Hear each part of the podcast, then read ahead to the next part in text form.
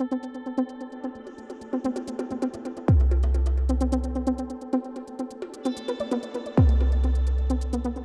memória da memória.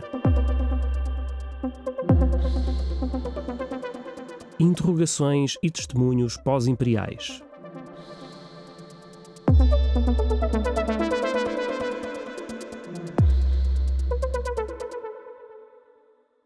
A pós-memória ou a memória de segunda geração surge como uma herança direta ou indireta de uma experiência individual e coletiva que, ainda que vivida por outro, teve reflexo na esfera privada ou familiar e, portanto, pode ser assumida como um legado explícito ou mediado e pode ser reelaborada.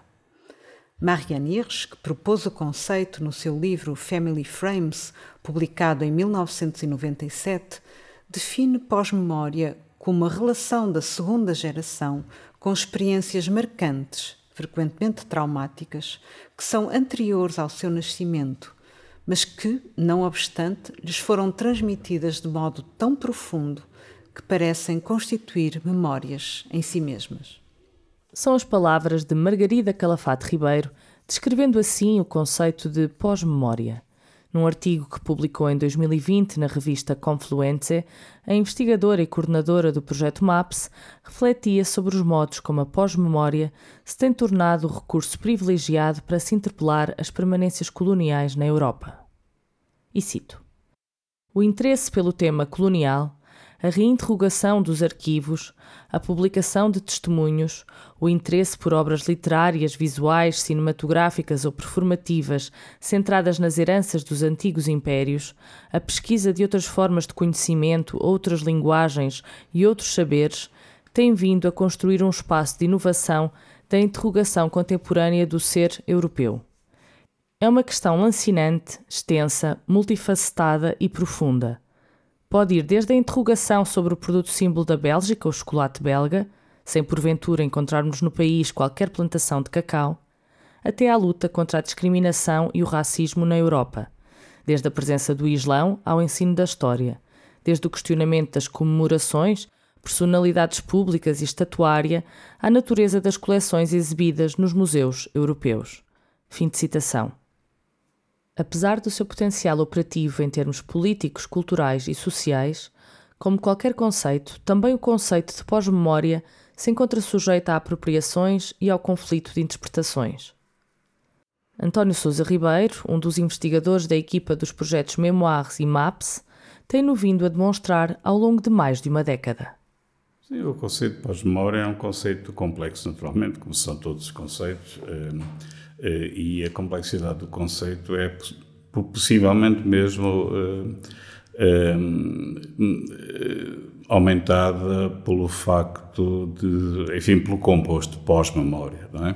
O prefixo pós é particularmente sujeito a equívocos, não é? Sabemos isso, desde a discussão sobre o pós-modernismo ou pós-estruturalismo, porque se presta facilmente à, à ilusão de uma determinada sequência temporal, uma determinada sequência cronológica, isto é pós, é o que vem depois, não é? Ehm, e o próprio conceito de memória tem a sua complexidade interna eh, e, e o, o, composto de pós-memória, neste sentido, presta-se a equívocos, como qualquer conceito, e por isso é necessário nos diferentes contextos da sua utilização, ser bastante específico sempre em relação àquilo, àquilo que significa. Eh, há uma definição clássica que podemos aceitar e que vem, que vem da, justamente da proponente do conceito, Marianne Hirsch, ehm, no sentido em que pós-memória é, de facto, a rememoração de acontecimentos que o sujeito não viveu pessoalmente, mas que, de alguma forma, eh, ficaram inscritos eh, por convivência familiar, nomeadamente, eh, ou noutros contextos, mas por norma, não contexto familiar, e sobretudo também em conceitos traumáticos. Enfim, o caso clássico, evidentemente, é a situação em que o pai, por exemplo, um ex-combatente, sofre de stress pós-traumático, com tudo o que isso significa de consequências familiares. De todo modo, há, digamos, um passado que não foi vivido pelo sujeito, mas que se inscreveu, digamos, na própria estrutura da sua personalidade, na sua estrutura mental, eh, muitas vezes de forma traumática e com tal força ou tal violência que é como se fossem memórias em primeiro grau, digamos assim.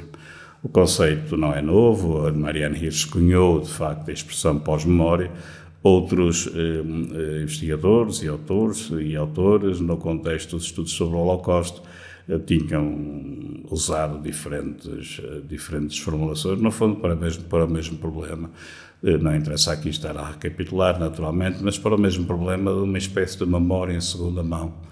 Isto é, um passado cuja violência digamos, se repercute no presente de uma segunda geração, ou eventualmente de uma terceira geração, ou uma quarta geração, que é o que já estamos a poder testemunhar no caso do Holocausto, nomeadamente, inscreve-se com tal força que eh, o sujeito vai eh, empregar um esforço considerável no sentido de interrogar aquilo que muitas vezes é o silêncio do pai, o silêncio dos progenitores, o silêncio das testemunhas em, primeira mão, vai muitas vezes desenvolver um trabalho que se pode chamar de investigação, recolher testemunhos, recolher documentos, recolher eh, objetos, materiais que de alguma maneira possam estabelecer uma relação entre ele e esse passado. É?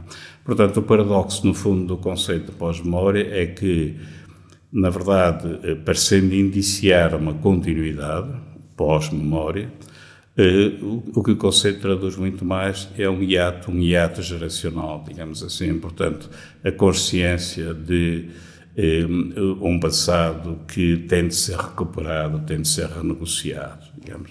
E claro que esta recuperação e esta renegociação, em contextos diferentes, podem assumir formas muito diferentes. E por isso, naturalmente, é necessário, e tem vindo a ser feito nos últimos anos, o conceito de pós-memória começa a vir, originou-se nos estudos sobre o Holocausto, mas nos últimos anos tem sido desenvolvido, desenvolvido em contextos muito diferentes.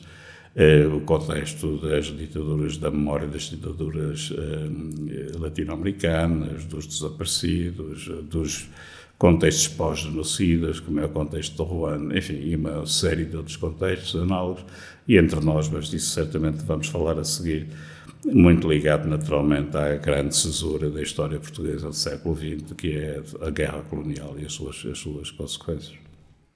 A expansão da utilização do conceito nas últimas duas décadas, atravessando tempos, disciplinas e contextos empíricos muito distintos, demonstra a sua relevância mas também os desafios que a sua aplicação indiscriminada comporta.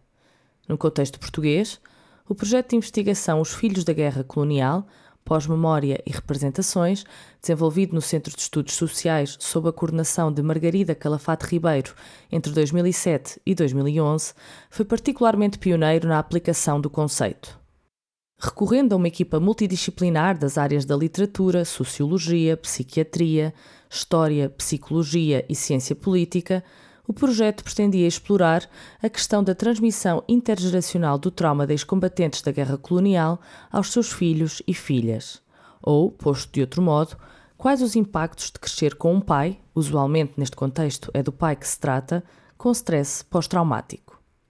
Não se trata de pensar que há aqui uma espécie de herança genética, mas de perceber que eh, existe um determinado grupo cuja socialização, cuja estrutura de crescimento mental se processa em condições que, na verdade, correspondem a consequências tardias da guerra, digamos assim. Evidentemente que a causa primeira de tudo isto é a guerra. Se não tivesse havido guerra colonial, não havia ex-combatentes com stress pós-traumático, evidentemente. E, portanto, também aqui, naturalmente, perceber em que medida a guerra colonial não é apenas um crime do passado, um crime cometido pelo Estado português, não é? no contexto que se, que se conhece, mas, mas, portanto, não é passado, mas é presente, digamos. A resposta deste estudo é, de acordo com António Sousa Ribeiro, inequívoca. Há uma expressiva e acrescida vulnerabilidade ao trauma, com marcas psicológicas concretas, por parte do grupo de filhas e filhos de antigos combatentes analisado no âmbito do projeto. Havia vários grupos, naturalmente, de referência. Havia filhos de, de ex-combatentes eh, eh, que não sofriam de stress pós-traumático, havia filhos de combatentes que sofriam de stress pós-traumático e havia filhos de eh, pais que não tinham ido à guerra, que tinham sido desertores. Eram os três grupos de referência E no grupo de referência de pessoas vítimas, e a dizer jovens, mas alguns já não eram assim tão jovens, não é? Já passou bastante tempo, mas pessoas vítimas, de, de, de, filhas de pais vítimas de stress pós-traumático, a, a, a, conclusão, esta muito inequívoca, eh, dos testes psicológicos era a de uma vulnerabilidade ao trauma muitíssimo acrescida. Em relação aos grupos eh, de comparação, este grupo representava uma vulnerabilidade ao trauma muito elevada, isto é, Portanto, eram pessoas. Eh, na verdade, era a definição de um grupo de risco, não é? Portanto, um grupo de pessoas em risco de desenvolver eh, sintomas eh, de doença mental ou de distúrbio psíquico, de alguma forma ligados a essa questão. Nunca ouvi o meu pai dizer eu matei, eu, eu fiz. Portanto, sempre me poupou muito e, e, mostrou-me uma África eu enquanto criança, para mim a África era, era, era um, um sítio mágico. Era os animais, uh, as paisagens e, e desviou-me muito da guerra. Eu contava os episódios de, de... meu pai foi paraquedista, portanto, mais focou mais esse, esses pontos do que, do que propriamente a vivência da guerra. Claro que ao crescermos, vamos assistindo a manifestações de um, de um, de um, passado muito pesado. Comecei a ver um pai que portanto, que, que me poupou de, de, muita coisa, mas que vivia com, e, e, e acredito que até, que até, hoje viva, com, com muita angústia, um, com uma com uma Angola que, que, que, era a sua Angola e que, e que, e que, e que deixou de ter. Um, os episódios da guerra uh, também os foi contando, alguns na terceira pessoa, embora eu, como filho, sabia que era na primeira pessoa. Uh, uma, uma necessidade de desabafo e, e com o passar dos anos nós, nós temos uh, mais à vontade para, para conversar sobre isso. Mas um, um, impacto tremendo ao, ao nível familiar, obviamente, porque foi foi o período mais marcante para, para, para, a vida do meu pai, sem dúvida e, e, e, e, com o resto da família também, mesmo. Um, as conversas com. Quando ia atrás dos montes, quando íamos de férias, Angola estava sempre lá, sempre lá. Angola vai sempre evocar o paraíso perdido de, de, do meu pai, dos meus tios e tudo mais. Bruno Machado nasceu em 1982 em Lisboa. É um filho do Império, mas também um filho da madrugada, nascido depois do 25 de abril de 1974, a data da Revolução que colocaria fim à ditadura em Portugal. O seu pai passou a juventude em Angola, onde acabou por se alistar na Força Aérea durante a Guerra Colonial. Aí foi paraquedista e fez a carreira militar, tendo depois integrado a Guarda Nacional Republicana, GNR, no regresso a Portugal. Angola foi sempre personagem constante em sua casa. Bruno cresceu a ouvir essa palavra, Angola, como um espaço nostálgico, de afetos, mágico. No entanto, na escola e depois ao longo da sua vida, foi contactando com outras narrativas sobre esse lugar. Isso iria a repercutir-se nos rumos do seu trabalho de investigação, nomeadamente numa pesquisa de mestrado sobre os filhos do retorno e, mais recentemente, na sua colaboração com o projeto MAPS, Pós-Memórias Europeias, uma cartografia pós-colonial coordenado por Margarida Calafate Ribeiro, no Centro de Estudos Sociais da Universidade de Coimbra. Isso surge, acho que no, no final da, licenciatura comecei, uh, veio ou tropecei na, no, no termo pós-memória e achei aquilo fascinante. E o trabalho Filhos da Guerra e isto é o que eu quero fazer, isto faz todo o sentido, isto sou eu E, e foi muito fácil decidir o, o, o, que fazer com durante, durante o mestrado. E, e, e, e moveu muito a curiosidade de isto teve impacto em mim, assim, um impacto tão grande ou em mais pessoas? E teve impacto em muitas pessoas da minha geração que ou, eh, confunde-se muito não é? a presença em África ou, ou com a guerra colonial ou, ou o, o, o, ter vivido na, ou ter vivido na, nas colónias uh, confunde-se muito mas, mas o impacto é, é realmente tremendo portanto os, os ditos os não ditos uh,